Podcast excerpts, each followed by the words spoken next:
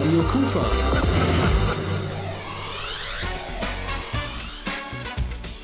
Rheinzeit. Es ist schon fast fünf Wochen her, die Flutkatastrophe, die vor allen Dingen an der A und in der Eifel fast apokalyptische Ausmaße angenommen hat. Und wir haben Gäste heute in dieser Sendung, nämlich zwei Helfer, die ihre Solidarität und Hilfsbereitschaft unter Beweis gestellt haben. Sie waren vor Ort ein paar Tage nach der Katastrophe. Und Sie und all die anderen, die aus allen Himmelsrichtungen ins Katastrophengebiet gekommen sind, um zu helfen, haben eigentlich einen Platz verdient in der Ruhmeshalle. Ich bin Rolf Rangen und hier ist die Formation The Strapped mit Hall of Fame. Yeah, you can be the greatest, you can be the best, you can be the King Kong banging on your chest. You can beat the world, you can beat the war. Talk the guy, go banging on his door. You can throw your hands up, you can beat the clock. Yeah. You can move a mountain, you can break rocks. You can be a master, don't wait for luck. Dedicate yourself and you go find yourself. Standing in the Hall of Fame. Yeah. And the world's gonna know your name.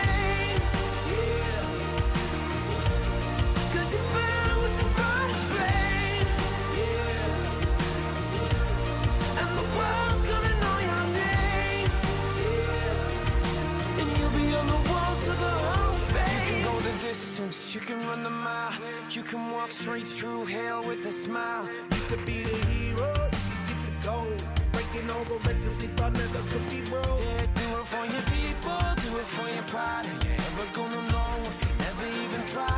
Do it for your country, do it for your name. Cause there's gonna be a day when you're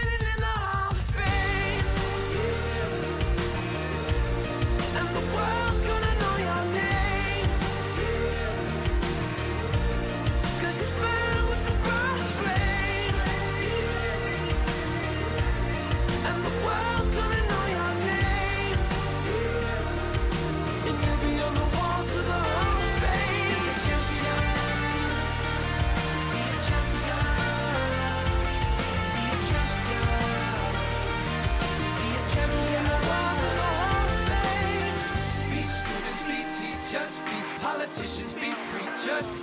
Yeah. Be believers, be leaders, be astronauts, be champions, be truth seekers. Be students, be teachers, be politicians, be preachers, preachers. Yeah. Be believers, be leaders, be astronauts, be champions. Standing in the Hall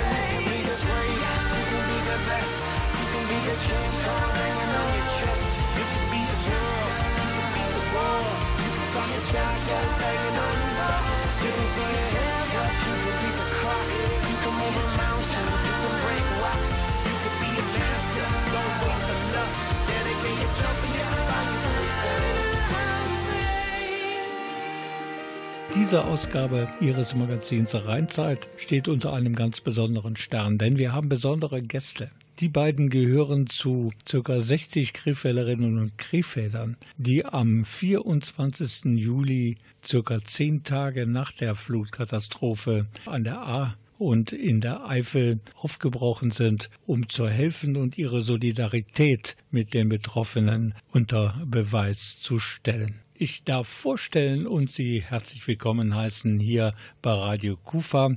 Das ist zum einen Markus Trimpop. Er ist Mitglied der Freiwilligen Feuerwehr in Fischeln. Und zum anderen ist es Klaus Hess. Und er gehört der Bürgerschützengesellschaft ebenfalls in Fischeln mit Leib und Seele an. Meine erste Frage geht in Richtung Markus. Wie ist diese riesige Hilfsaktion eigentlich zustande gekommen? Das ist gestartet als kleine Aktion der Fischner Schützen. Wir hatten dann relativ schnell noch einen Draht ähm, ja, in Richtung Trarer Schützen und Trarer Feuerwehr. Und ähm, dann hat uns die äh, Siemens Mobility im Grunde gesagt, Mensch, wir würden euch einen Fuhrpark unserer Betriebsfeuerwehr mitgeben. Und das war natürlich äh, dann ein Punkt, wo wir irgendwann gesagt haben, okay, jetzt sind wir so gut aufgestellt, jetzt äh, fahren wir im Grunde nicht nur mit einem Reisebus darunter, sondern wir haben neben einem Reisebus zwei große Löschfahrzeuge mit. Wir haben zwei Bagger mitgenommen, wir haben einen LKW mitgehabt, äh, zwei große 40-Tonner und wir haben dann den Spieß so ein bisschen umgedreht und haben gesagt, okay, liebe Leute da unten, äh, wir würden das mitbringen. Wir, wir kommen mit rund 60 Leuten, wir haben schweres Gerät dabei. Sagt uns, wo ihr uns einsetzen könnt. Wir, wir kommen da runter und dann helfen wir euch. Und das kam im Grunde direkt so, dass sie gesagt haben, äh, super Leute, wir haben uns das notiert, mit was ihr kommen würdet. Wir würden euch erstmal in Richtung Dernau schicken. Fahrt bitte da schon mal ja, mit einem Vorauskommando hin, um dann zu schauen, wo ihr dann Tage genau eingesetzt werden könnt. Und das haben wir dann morgens früh gemacht. Und dann hat sich das rauskristallisiert, dass wir dann auch so direkt in den Einsatz konnten und im Grunde nicht, nicht umsonst dahin gefahren gefahren sind. Das war ja dann generalstabsmäßig vorbereitet, nicht wie viele andere, die zum Helfen dorthin gefahren sind und eigentlich gar nicht wussten, was sie tun konnten, weil das waren so viele, die haben mir gestört als geholfen. So kam es zumindest in den Nachrichtensendungen rüber. Habe das auch gesehen? Nicht nur gesehen, wir haben es auch gespürt, weil ähm, wir mussten ziemlich lange auf, auf einem Bereitstellungsplatz äh, warten, bis wir weiterfahren konnten, weil Straßen verstopft waren von Helfern und wir mit unserem schweren Gerät äh, nicht durchkamen. Also unsere Fahrzeugkolonne, die war schon erheblich. Das waren halt alles auch zum Teil Großfahrzeuge und an der Stelle war zwar guter Wille da, aber hat am Ende doch zu Reibungsverlusten geführt. Das war Klaus Hess von der Bürgerschützengesellschaft in Krefeld-Fischchen. Er war einer von ca. 60 Krefelderinnen und Krefelder, die in den Flutkatastrophengebieten geholfen haben. Wo genau und was sie dort erlebt haben, das erfahren Sie heute Abend in dieser Ausgabe des Magazins Rheinzeit. Also einfach dranbleiben. I don't need your. There's nothing you can say or do for me, and I don't want a miracle. You'll never change for no one, and I hear your reasons why. Where did you sleep last night? And was she worth it? Was she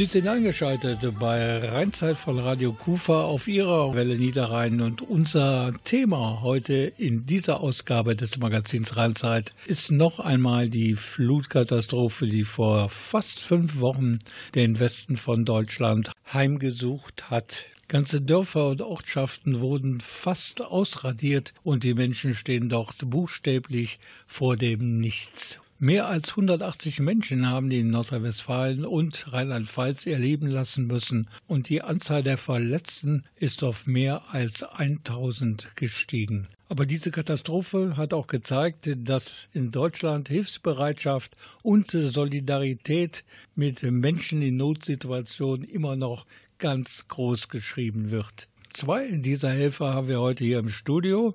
Das sind Klaus Hess von der Bürgerschützengesellschaft Fischeln und das ist Markus Trimpop von der Freiwilligen Feuerwehr aus Fischeln. Ich habe ja wie Millionen anderer auch meine Infos über diese Katastrophe und meine Eindrücke aus dem Fernsehen, aus dem Internet, aus Bildern in der Zeitung.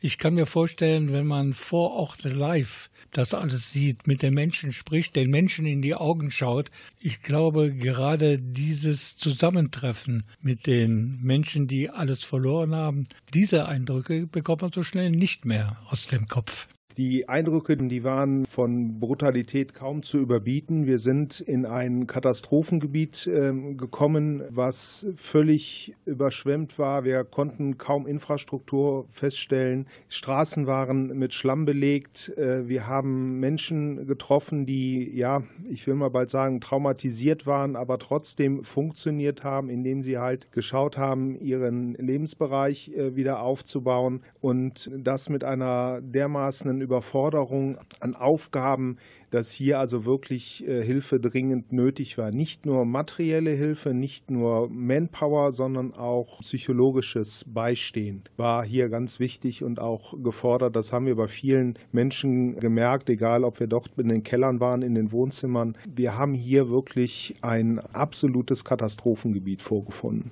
Markus, um dich mal zu fragen, der Ort, wo ihr helfen wolltet, das ist Dernau. Wie viele Häuser sind übrig geblieben? Wir wollten ursprünglich nach Dernau. Wir hatten äh, tatsächlich dort einen Kontakt. Da haben wir ein bisschen rumtelefoniert, bis wir dann gehört haben, okay, in Dernau ist im Grunde noch so viel Not, da werden wir gebraucht. Vor Ort haben wir dann aber äh, tatsächlich das Problem gehabt, dass äh, an einem Samstag so viele Spontanhelfer da waren, ähm, dass in Dernau selber, ja tatsächlich, da kamen wir gar nicht durch. Also Dernau hat, ist ein Ort, das hat, äh, ich sag mal so 1800 Einwohner und dann hieß es, okay, wir müssen umplanen. Dann haben wir dann im Grunde über den Krisenstab da vor Ort uns ein bisschen durchgefragt und dann hieß es, okay, fahrt über die Weinberge Richtung Resch. Resch hat äh, ja rund 600 Einwohner und äh, da sind keine Spontanhelfer mehr hingekommen. Und in Resch haben wir dann selber auch angefangen mit unseren Arbeiten. Da war das Chaos tatsächlich noch sehr, sehr groß. Also in Dernau lief auch schon wieder einzelner Verkehr von äh, kleineren Transportern etc. In Resch selber war tatsächlich das Motto Autos abstellen, wir kommen hier nicht mehr weiter. Äh, die Brücke war eingestürzt, wir mussten über eine ähm, äh, Pontonbrücke der Bundeswehr drüber. Also da war noch das Chaos richtig groß.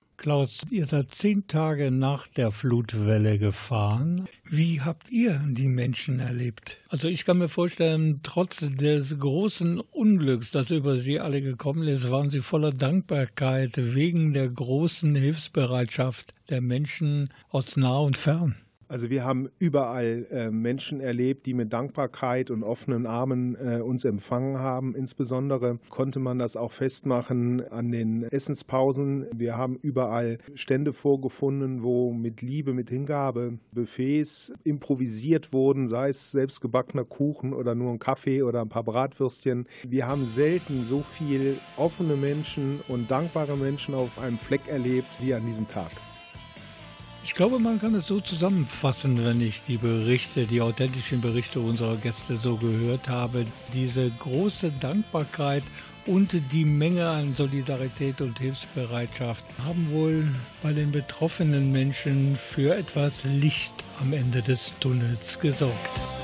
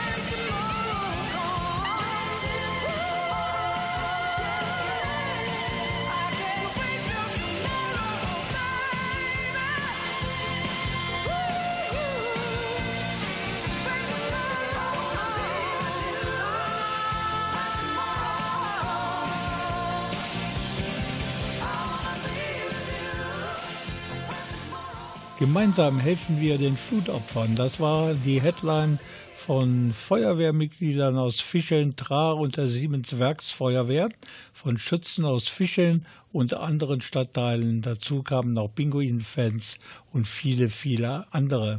Sie machten sich am 24. Juli auf dem Weg nach Rech im Kreis Ahrweiler. Mit dabei waren auch unsere beiden Studiogäste von heute Abend. Das ist Klaus Hess. Er ist von der Bürgerschützengesellschaft in Fischeln. Und dann ist da noch Markus Trimpop. Markus, dich als Feuerwehrmann möchte ich gerne mal fragen. Du hast ja schon einiges erlebt, zum Beispiel Unfälle aller Art, vielleicht sogar Katastrophen. Aber ich kann mir vorstellen, dass in Dernau oder auch in Rech Eindrücke auf dich eingestürzt sind, die du gar nicht beschreiben konntest, wo du gar keine Worte gefunden hast und vielleicht heute noch nicht findest. Trotzdem meine Bitte, versuch's mal für unsere Hörerinnen und Hörer. Wir waren vor einigen Jahren beim Hochwasser damals in Magdeburg im Einsatz.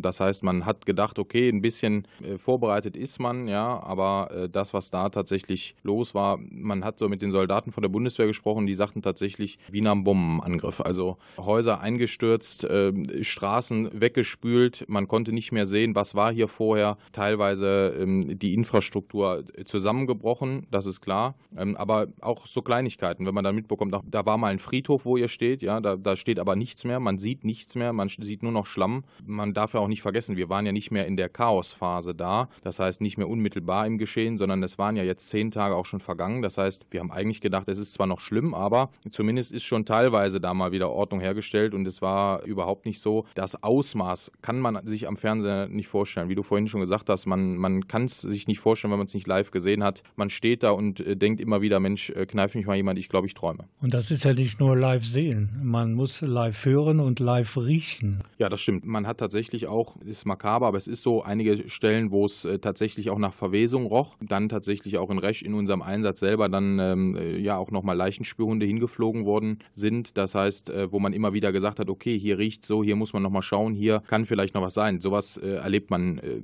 ja, ich glaube, ich hätte jetzt fast gesagt, einmal im Leben. Ja, will man hoffen, dass äh, uns so ein Hochwasser nicht mehr ereignet, aber wenn man schaut, in welcher ja, Schnelligkeit und sowas ereilt äh, mit den, mit den Hochwasser- oder mit den Wassermassen, äh, dann muss man schon schauen, wie es in Zukunft weitergeht. Klaus, was waren deine stärksten Eindrücke? Also die starken Eindrücke von diesem Wochenende, die lagen oftmals im Verborgenen in, an der Seite. Das waren kleine Bilder, das waren Keller, die man gesehen hat, wo man genau weiß, was hast du zu Hause in deinem Keller, da hast du deine Kindheitserinnerungen, da hast du deine Spielsachen von früher gehabt. Alles das ist auf äh, Müllkippen gelandet. Wir haben Bilder, wo wir äh, zwei verschlammte äh, äh, Spielzeugautos in einem kaputten Fensterrahmen gehabt haben oder eine Madonna in einer Garageneinfahrt. Das sind so viele Kleinigkeiten, wo, wo eigentlich deutlich wird, dass die Leute nicht nur ihr Hab und Gut äh, verloren haben, sondern äh, zum Großteil auch die Erinnerung an die Jugend, an die Kindheit. Und da merkt man und spürt man eigentlich auch erst, wie tiefgreifend diese äh, Katastrophe auch in den nächsten Jahren noch sein wird.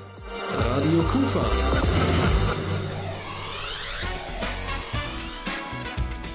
Rheinzeit.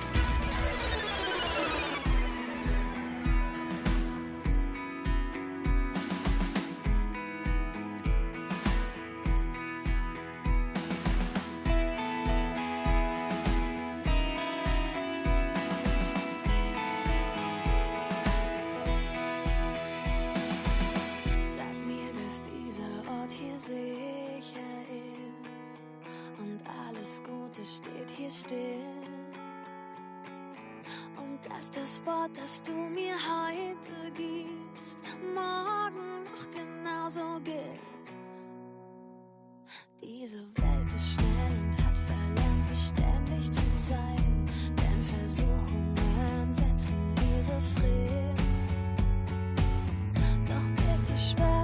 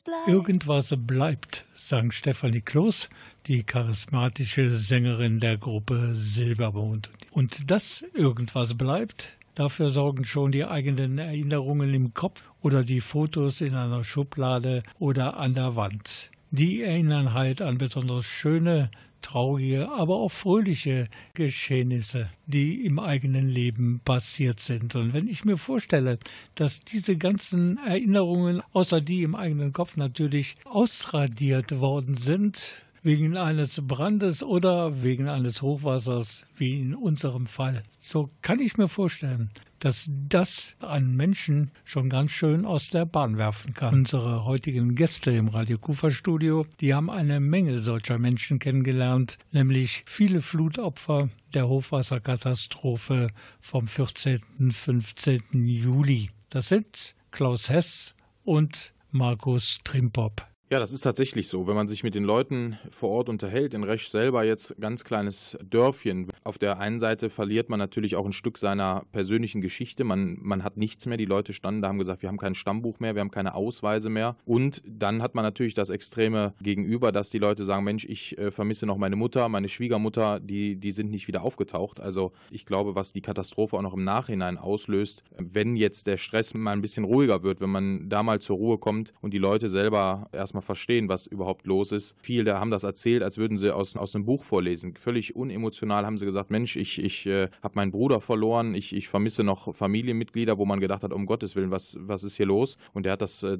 ja unemotional uns erzählt. Ich glaube, das wird irgendwann rauskommen und dann kann man den Leuten da unten nur viel Kraft wünschen. Wie lange, Klaus, meinst du denn, haben die Leute dort, die von der Flutkatastrophe Betroffenen, noch zu kämpfen, bevor ihr Leben einigermaßen wieder in normale Bahnen verläuft? Ich glaube, das, das muss man differenziert betrachten. Natürlich ähm, sind die Menschen, die etwas höher am Berg wohnen, ähm, wesentlich besser gestellt als die direkt am Ufer gewohnt haben oder im, im Dorf. Wir sind ja in einem Gebiet gewesen, wo, wo wir unsere Fahrzeuge dort abgestellt haben, wo vor zehn Tagen noch vier Häuser gestanden haben, die untergegangen sind. Ich kann nur mutmaßen, also ich hoffe, dass, äh, dass alle, die dort leben, schnell wieder in den Alltag finden und der Wiederaufbau von Infrastruktur, von Feuerwachen, die eingestürzt sind, von Brücken, die nicht mehr befahrbar sind, von Straßen, die nicht mehr befahrbar sind, von großen Flächen, Agrarflächen, äh, wo, wo noch vor zehn Tagen Wein gestanden hat, das wird mit Sicherheit noch Jahre dauern.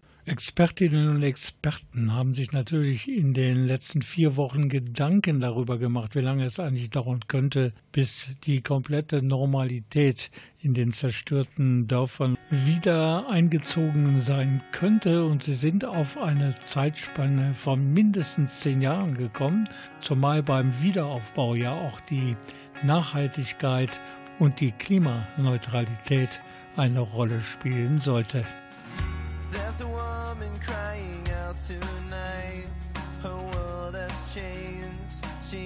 God why her son has died, and now her daughter cries. She can't sleep at night. Downtown, another day for all the suits and ties, another war to fight. There's no regard for life. How do they sleep at night? How can we make things right? Just wanna make this right.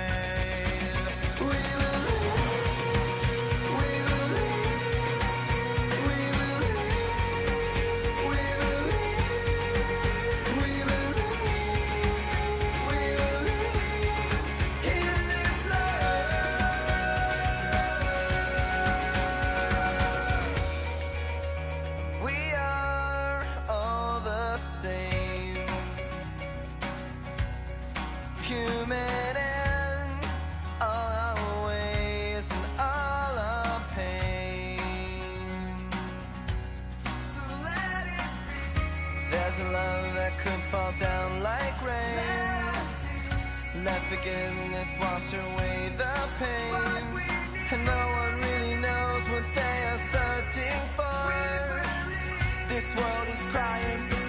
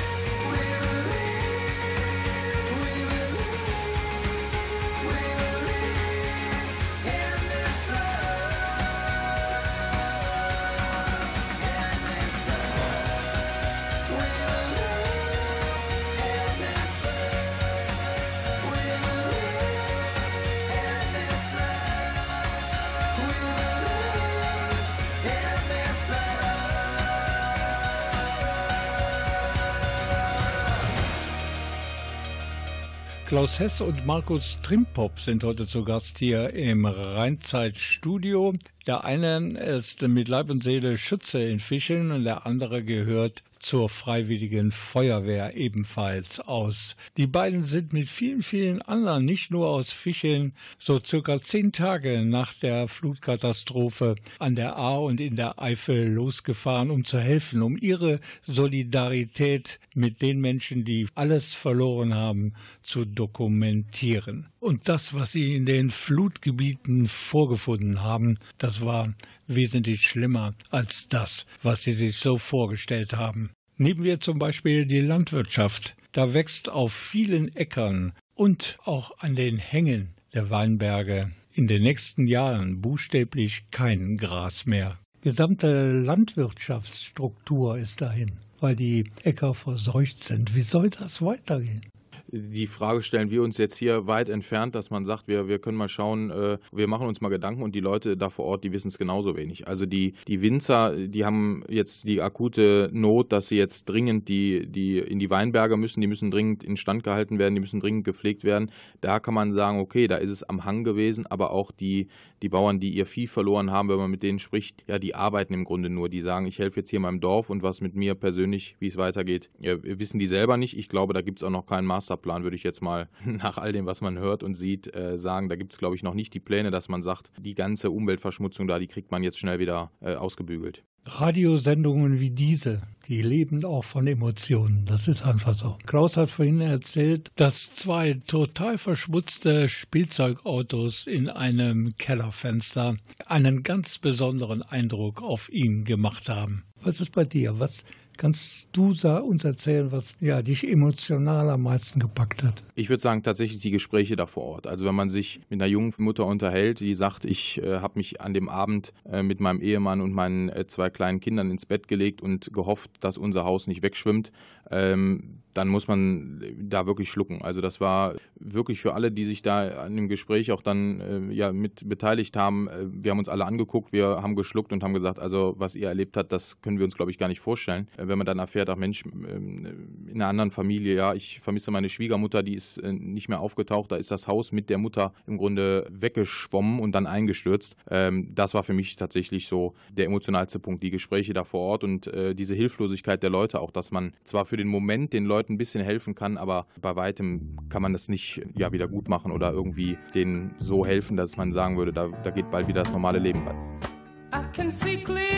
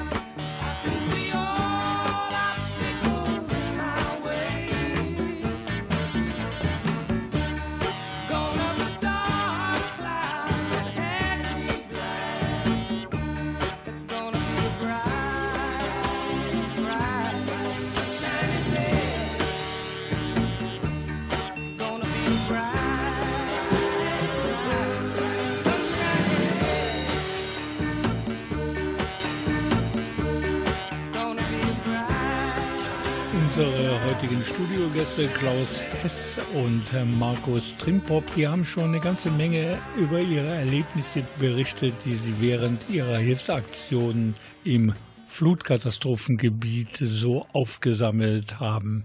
Sie waren zehn Tage nach der Flutkatastrophe vor Ort. Da waren auch die Eindrücke der von den Fluten Betroffenen noch sehr frisch. Und da sind ja, wir haben das in vielfältiger Weise in den Medien miterleben können, da sind ja nicht nur Möbel und die materiellen Dinge, die man so im Laufe eines Lebens angeschafft hat, einfach dem Fluten zum Opfer gefallen. Auch die Erinnerungen ans ganze Leben sind einfach weggespült worden. Ja, Markus, und jetzt wird natürlich die ganze Katastrophe und wie es dazu kommen konnte, von allen Seiten total aufgearbeitet. Und dabei ist der Landrat des Kreises Ahrweiler ganz schwer unter Beschuss geraten, weil er erstens nicht rechtzeitig gewarnt hat und zweitens, weil er die Schwere der Schäden durch den Starkregen nicht exakt vorausgesehen hat. Ich glaube tatsächlich auch das, was man von den Leuten vor Ort hört, damit hat einfach keiner gerechnet. Das hört sich im Nachhinein immer ganz äh, nüchtern an, aber ich glaube, wenn man ihm gesagt hätte, Mensch, da kommt ein bisschen Starkregen, dann hat er wahrscheinlich gedacht, okay, dann sitzen wir das mal aus. Äh, wenn man sich mit anderen unterhält, die haben zwei Meter Pegelstand der A quasi vorhergesagt, dass das kommt und sechs Meter ist es dann äh, gekommen und das sind Sachen, ich glaube, das äh, vorherzusehen ist einfach schwierig und im Nachhinein ist natürlich auch für den Landrat jetzt schwierig, schwierig. Jetzt wird alles natürlich sekundengenau auseinandergenommen und in der Sekunde muss man handeln. Ich glaube, mit, mit Vorwürfen ist es schwierig. Ich, ich will nicht in seine Haut gesteckt haben, weil ich glaube, darauf kann man sich nicht vorbereiten, dass äh, da Häuser einstürzen und dass es danach aussieht, dass man im Grunde die Stadt nicht mehr wieder erkennt. Das ist unvorstellbar. Und ihr habt euch entschlossen, nochmal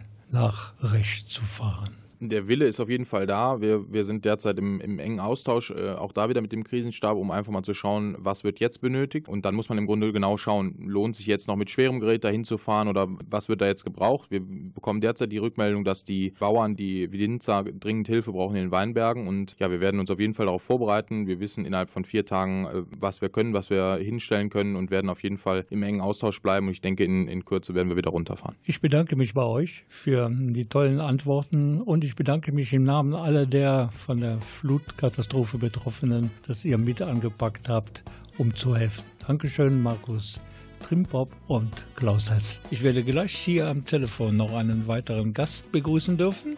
Der war schon zweimal in den Katastrophengebieten, um zu helfen. Little one done run out of money now.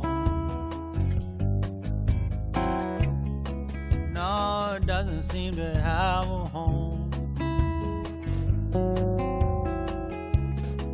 Left to fend for yourself in the wilderness. Out there living life all alone. Whenever you're ready, you can see a dream come true. Whenever you're ready, just saying it up to you. Whenever you're ready, yeah now. Think it's hard looking up now. Whenever you're ready. Take a big step from the loving cup.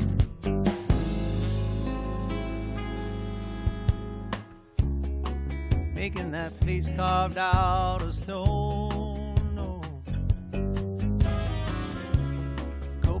Real hard with a losing hand. Sound of a dog choking on a chicken bone. This just can't be the way that you had things planned, my friend. Whenever you're ready, yeah, yeah. Things could start to happen real fast. Whenever you're ready, my Could get one built fast. Whenever you're ready. Oh, we could get it done today. Whenever you're ready, my good. Sure enough, you could come out and play.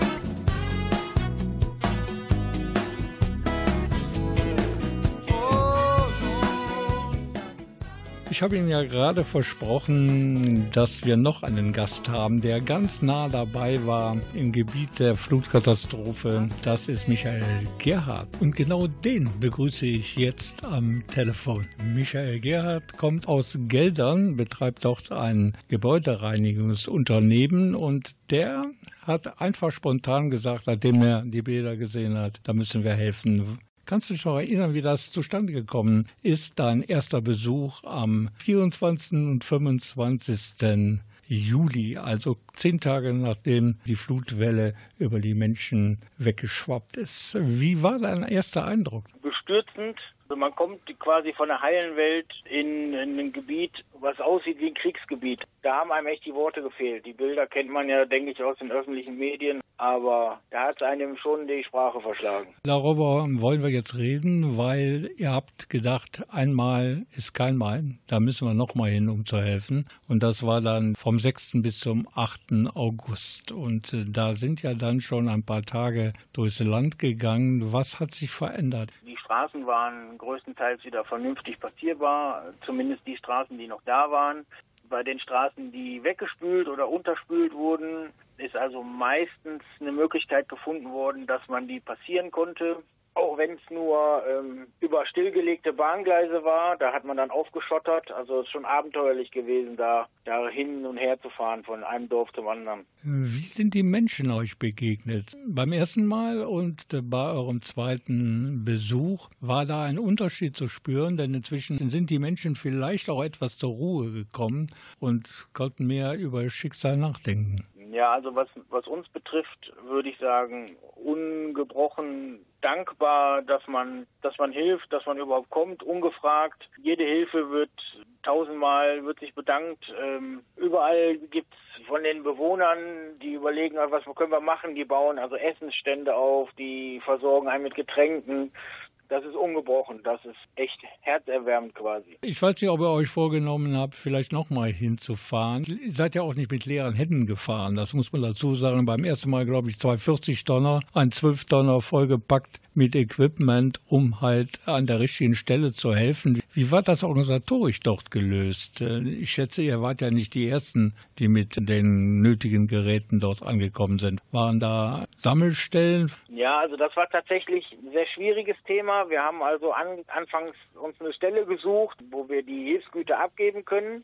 Die hat sich aber im Laufe der Sammelwoche noch zweimal verändert, so dass wir schlussendlich die 240 Tonner in Loma ähm, unterbringen konnten. Von dort aus sind die dann mit kleineren Lieferfahrzeugen an die Stellen gebracht worden, die Sachen, wo es auch gebraucht wurde. Mit dem 12-Tonner sind wir tatsächlich bis- bis Bad Münstereifel in die Innenstadt gefahren. Dort haben wir äh, Materialien abgeladen mit einer Menschenkette und äh, so viel Dankbarkeit und so viel Herzenswärme habe ich schon lange nicht mehr erlebt. Also das war echt ein Erlebnis, das über Jahre im Gedächtnis bleibt. Ich habe die anderen beiden Gesprächspartner, die ich in der Sendung hatte, auch schon nach ihrem emotionalsten Erlebnis während ihrer Hilfsaktion gefragt. Was war dein emotionalstes Erlebnis? Ähm, also mein emotionalstes Erlebnis liegt tatsächlich eine Woche vor unserem ersten Besuch zurück. Wir haben mit der äh, Feuerwehr, ich bin Mitglied in der Freiwilligen Feuerwehr und dem THW zusammen bei uns Sandsäcke gepackt für äh, Wassenberg, für Ophofen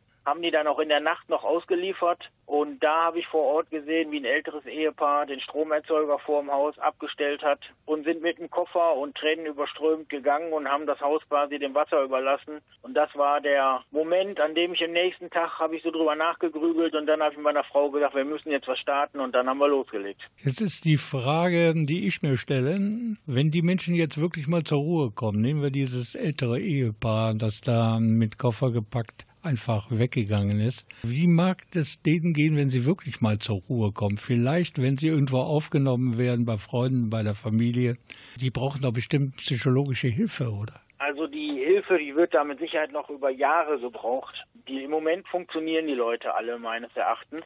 Auch die denken zwar darüber nach, was passiert. Manche sind ja überhaupt gar nicht versichert, weil sie sich nicht versichern konnten zum Beispiel. Da haben wir auch so ein Schicksal von der Familie mitbekommen. Ich denke mal, wenn die wieder langsam in ihre Häuser zurückkehren, das Ganze sacken lassen, also dann wird auf jeden Fall über Jahre noch seelsorgerische und psychologische Hilfe nötig sein. Auf jeden Fall kann man nur den Hut ziehen für Menschen wie du, Michael, die da nicht nur einmal, sondern mehrmals schon hingefahren sind, um anzupacken bei den Menschen, die es wirklich nötig haben. Ich danke dir für das Gespräch Ich und danke. man sieht sich ja wieder. Alles klar. Okay. Bis dahin. Jo, Tschüss. tschüss. Radio Kufa.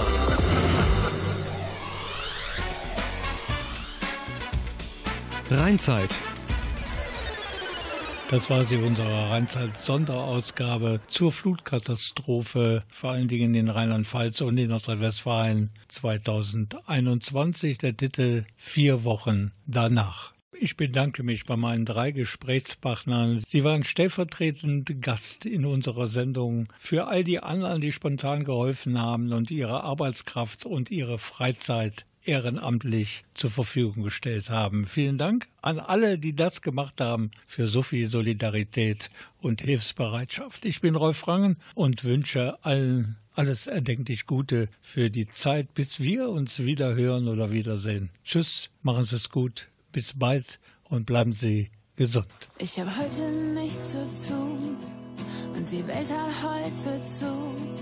Ich hau mich einfach wieder hin, denn alles andere macht ja eh keinen Sinn. Ja, ja, alles okay, ich bin okay, aber nee, eigentlich nicht. Denn aus meiner Sicht reicht es langsam, ich hab keine Lust mehr. Diese Gespräche nerven so sehr. Können wir vorspulen und so tun, als wäre alles wieder gut.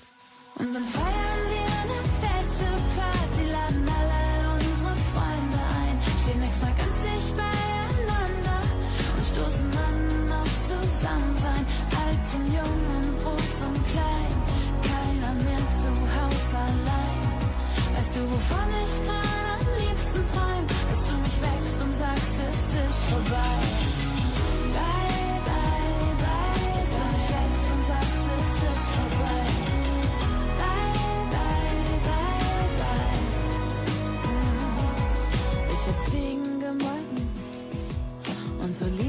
gepresst.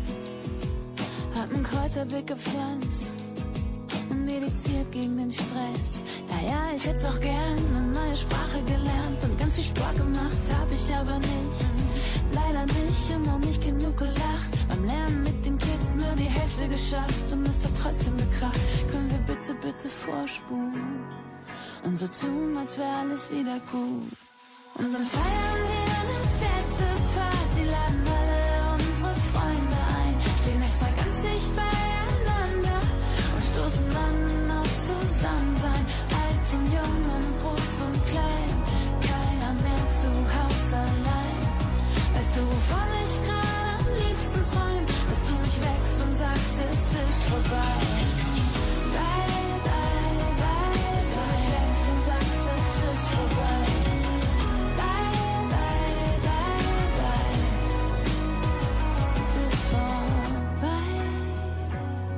Der ganze Scheiß mit dem Abstand, ich will nur zurück nach Island. Ich will Nähe und Spaß und mit dir trinken aus demselben Glas. Und stell dir vor, du hast einen Wunsch frei. Ja, feiern wir eine fette Party, laden alle unsere Freunde ein, stehen extra ganz dicht beieinander und stoßen an auf Zusammensein, alt und jung und groß und klein, keiner mehr zu Hause allein. Weißt du, wovon ich gerade am liebsten träum, dass du mich wächst und sagst, es ist vorbei. Bye, bye, bye, bye, es ist vorbei. is fun.